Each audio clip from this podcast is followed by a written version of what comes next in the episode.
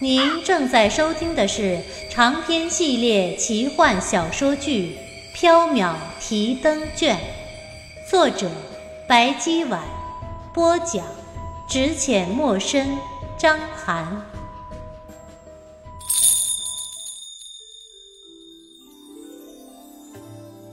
喜欢我们的听友可以加入 QQ 群六二九八四九三五八六二九八。四九三五八，第五折来世草，第一章夜客。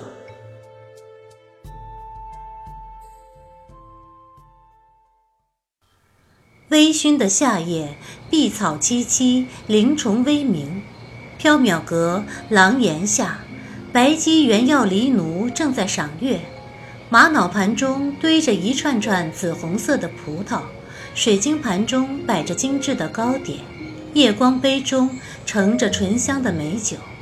今夜无事儿，月色极美。白姬使唤原药从仓库中拿出了他珍藏的两种好酒，一名绿露，一名翠涛。据白姬说，这两种酒是贞观年间魏征酿造的，乃是真酿。原药打开酒罐时，发现放置至今，酒液依然没有腐坏。原药尝了一口绿露，入口烧喉，非常霸烈。他的酒量不好，只喝了三口就不敢再喝了。白姬却一杯接一杯地喝。啊，最近这一个月，一个因果也没有，实在是太伤心了。让我醉死好了。原耀一边吃葡萄一边说道：“没有因果，你也不必跟酒过不去啊。对了，今天下午丹阳给小生带来一些江州的糕点，小生就放在柜台上，等擦完地板回来，怎么就不见了？”韦燕去江州公干，前天才回长安。今天他来缥缈阁淘宝，顺便给小书生带来了一些江州产的糕点。小书生随手放在柜台上，等忙完回来准备享用时，居然不见了。原耀对正在吃点心的黑猫看了一眼，他怀疑是他偷吃了或者扔掉了，因为黎奴一直觉得柜台上只能放他的香鱼干，不能放袁耀的东西。黑猫瞪了原耀一眼，别看爷，爷可不爱吃三十酥和桂花酥糖。白鸡仰头喝酒，三十酥不好吃，桂花酥糖还不错，又香又酥，满口余香。可惜已经全都吃完了，不然宣之也可以尝尝。果然是你们偷吃了。古语云：不问而取，是为道也。你们的作为实在是有违圣人的教诲，乃是偷盗。白姬瞥了一眼袁耀，笑道：“哼，哪有偷盗？我和黎奴这是助人为乐。宣之在忙着干活，我们就帮宣之吃点心。助人果然是一件快乐的事儿。吃点心这种事情，小生能应付得来，不需要你们的帮助。哎，宣之。”你生气了吗？袁耀很生气，不理白姬。白姬又叫了两声宣之，袁耀还是不理他，他只好继续喝酒赏月了。过了一会儿，白姬突然哈哈大笑起来，他站起身，赤足踏碧草，水袖翻飞，且歌且舞。一眉下西洲，这眉即将北。丹山杏子红，双鬓哑出色。西洲在何处？泛舟两江桥头渡。日暮过老飞，风吹无旧树。白姬歌声婉转，舞姿翩跹，回眸一笑，惊鸿一瞬。袁耀一时间看呆了，过了一会儿，他才反应过来。问在一边吃点心的黑猫：“黎奴，白姬这是怎么了？”黎奴抬头看了一眼，啊，应该是喝醉了。这绿露翠涛酒果然厉害，主人很少喝醉呢。袁耀不由得笑了。呵，原来白姬喝醉了就会唱歌跳舞，舞姿倒是挺好看的。是啊，跳着跳着就该飞去胡乱降雨了。主人上次喝醉了，飞去胡乱降雨，倾盆大雨下了两天两夜，电闪雷鸣不断，把金光门都给冲毁了。天雨岂能乱降？莲花过人头，低头弄莲子，莲子清如水。只怜欢袖中，年年莲心彻底红。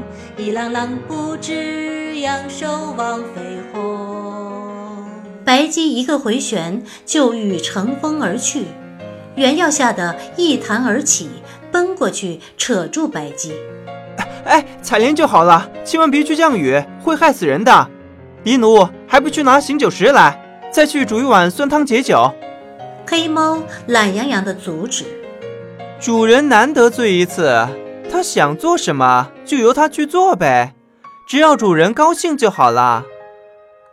这个不能由着他高兴啊，会害死很多人的。白姬望着原耀，醉眼朦胧，笑了。哼，黎奴，你拉我干什么？不是黎奴，是小生。白姬有点醉醺醺。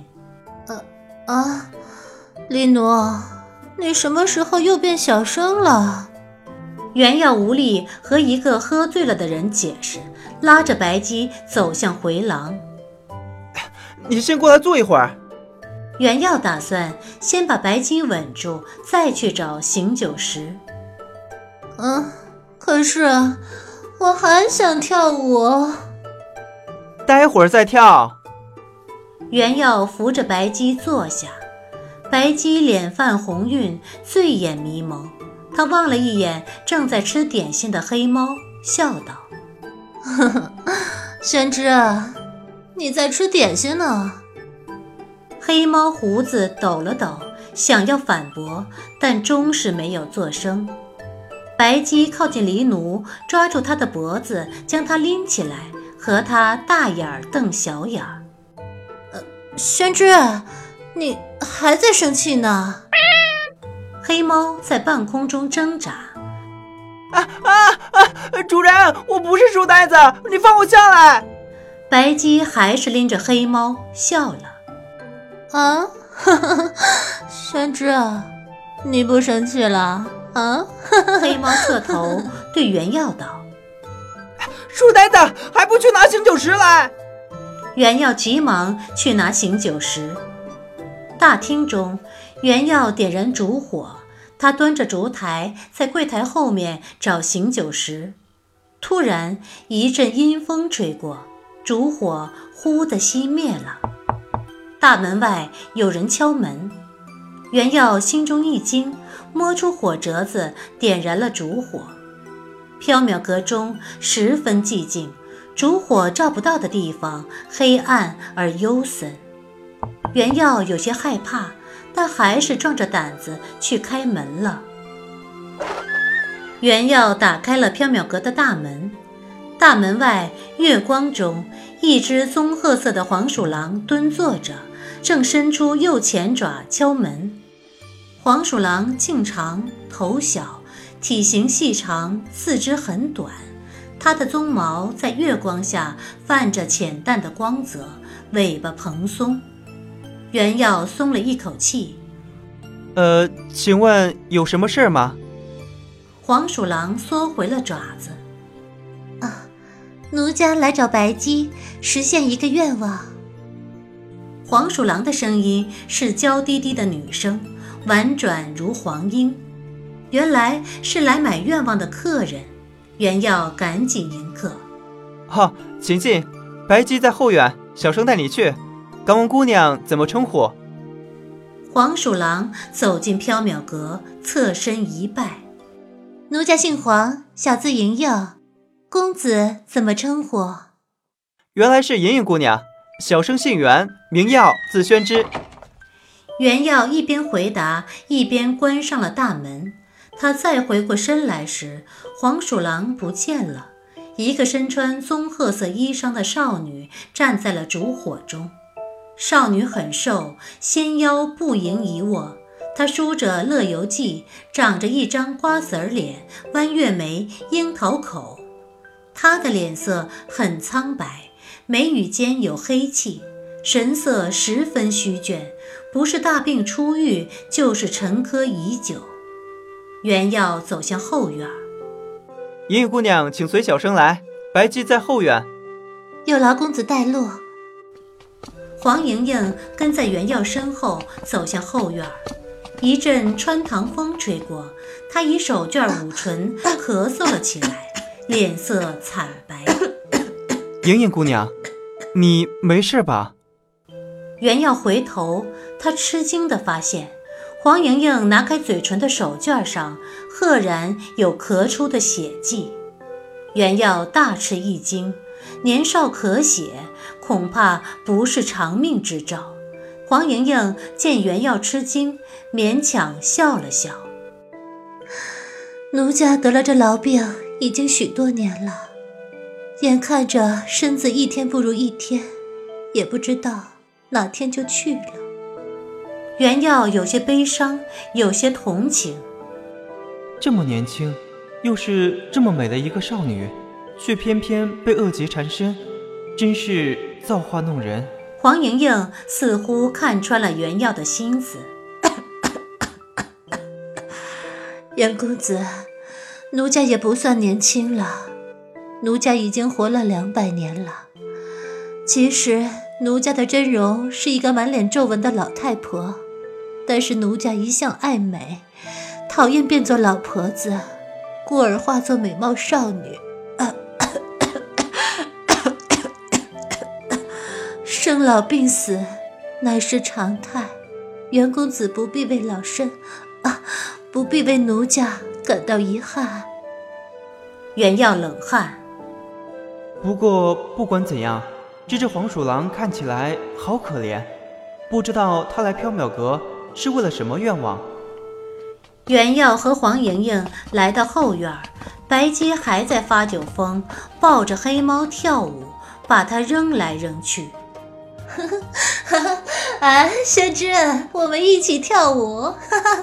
黑猫已经被折腾得眼冒金星，晕头转向，一滴冷汗滑落黄莹莹的额头。她问袁耀：“请问这是怎么了？”袁耀也冷汗，解释道：“哦，白姬今晚喝醉了，让你见笑了。白姬，有客人来，这位莹莹姑娘要来买欲望。”白姬把晕厥过去的黎奴扔在草地上，开心地舞了过来。终于又有因果了，他醉眼惺忪地望着袁耀，莹莹姑娘。你有什么愿望？袁耀很生气，他指着黄莹莹：“小生不是莹莹姑娘，这才是莹莹姑娘。”白姬揉了揉眉心，再睁开眼睛时，金眸灼灼，她望着黄莹莹：“啊，你有什么愿望？”黄莹莹道：“啊，说起来话有点长。”那坐下来，慢慢说吧。白姬示意黄莹莹坐下。白鸡、黄莹莹在回廊中坐下。